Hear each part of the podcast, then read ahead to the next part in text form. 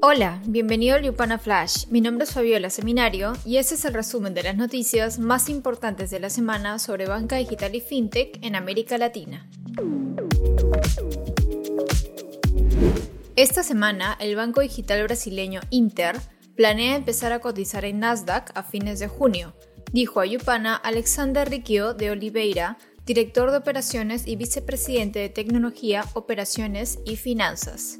Los accionistas aprobaron ayer la propuesta de la empresa para migrar acciones desde B3, la Bolsa de Valores de Brasil, a la Bolsa de Valores estadounidense Nasdaq.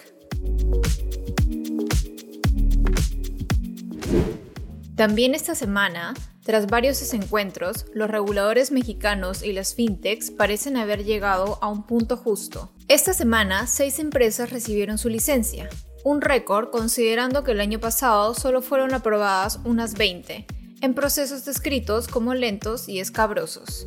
Entre ellas, Mercado Libre obtuvo la buena pro para Mercado Pago en un trámite que duró cerca de dos años con preguntas constantes de la Comisión Nacional Bancaria y de Valores, el Banco de México y la Secretaría de Hacienda. En cuanto a lanzamientos, Nubank se asoció con la startup Paxos, especializada en blockchain, para brindar servicios basados en criptomonedas. Los usuarios brasileños podrán comprar, vender criptoactivos como Bitcoin y Ether.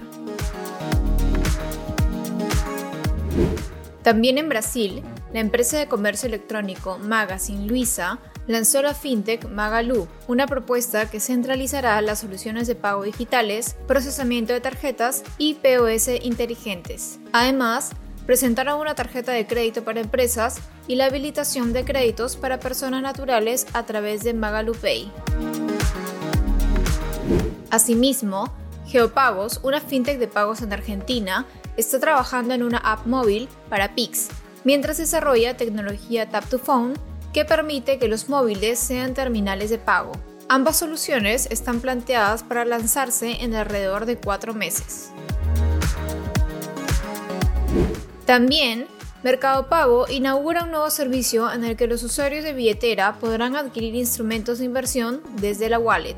En alianza con la plataforma digital Orama, debuta con un producto de bajo riesgo y montos mínimos de compra de un real.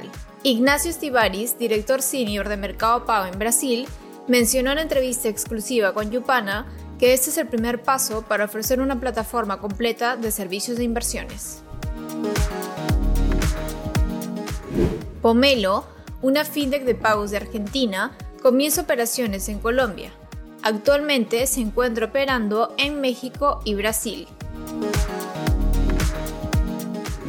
En el ámbito de inversiones en la TAM, tras alcanzar una valoración por encima de los mil millones de dólares, la PropTech colombiana Javi y la empresa brasileña de infraestructura financiera DOC se unieron al club de unicornios latinoamericanos. Javi cerró su ronda Serie C por 200 millones de dólares con el liderazgo de Homebrew y SoftBank Latin American Fund y anunciaron que también tienen disponible 100 millones de dólares para fondear Javi Credit, el brazo de financiamiento de la fintech.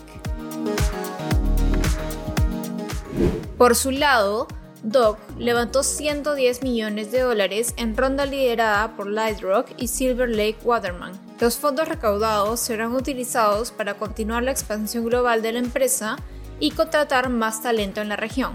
En diciembre pasado, Doc adquirió a la fintech mexicana Cacao luego que ésta no logró la autorización fintech. En cuanto a adquisiciones, Scotiabank, el banco canadiense con sede en Perú, vendió su subsidiaria de crédito Credit Scotia Financiero al grupo Unicomer, un conglomerado que opera varias marcas de retail, entre ellos la Curaçao y Radio Shack. Aún se desconocen los detalles de la adquisición, pero lo que habría motivado al banco a vender su subsidiaria sería el centrarse en sus negocios principales en el país.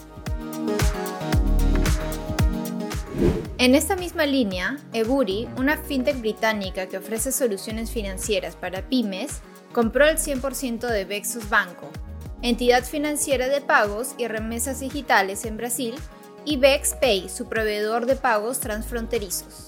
El objetivo de la adquisición es brindar mejores soluciones para transacciones internacionales enfocadas en pymes. En nuestra sección de Yupana Pro, en Panamá, la Autoridad de Innovación Gubernamental está analizando qué alcances técnicos y reglamentarios son necesarios para implementar un sistema de pagos interoperables. Finalmente, se sabe que facilitar los pagos es un negocio fundamental para la banca y las dinámicas competitivas en este mercado cambian cada vez más rápido con nuevas empresas, nueva tecnología e incluso nuevos modelos de negocio.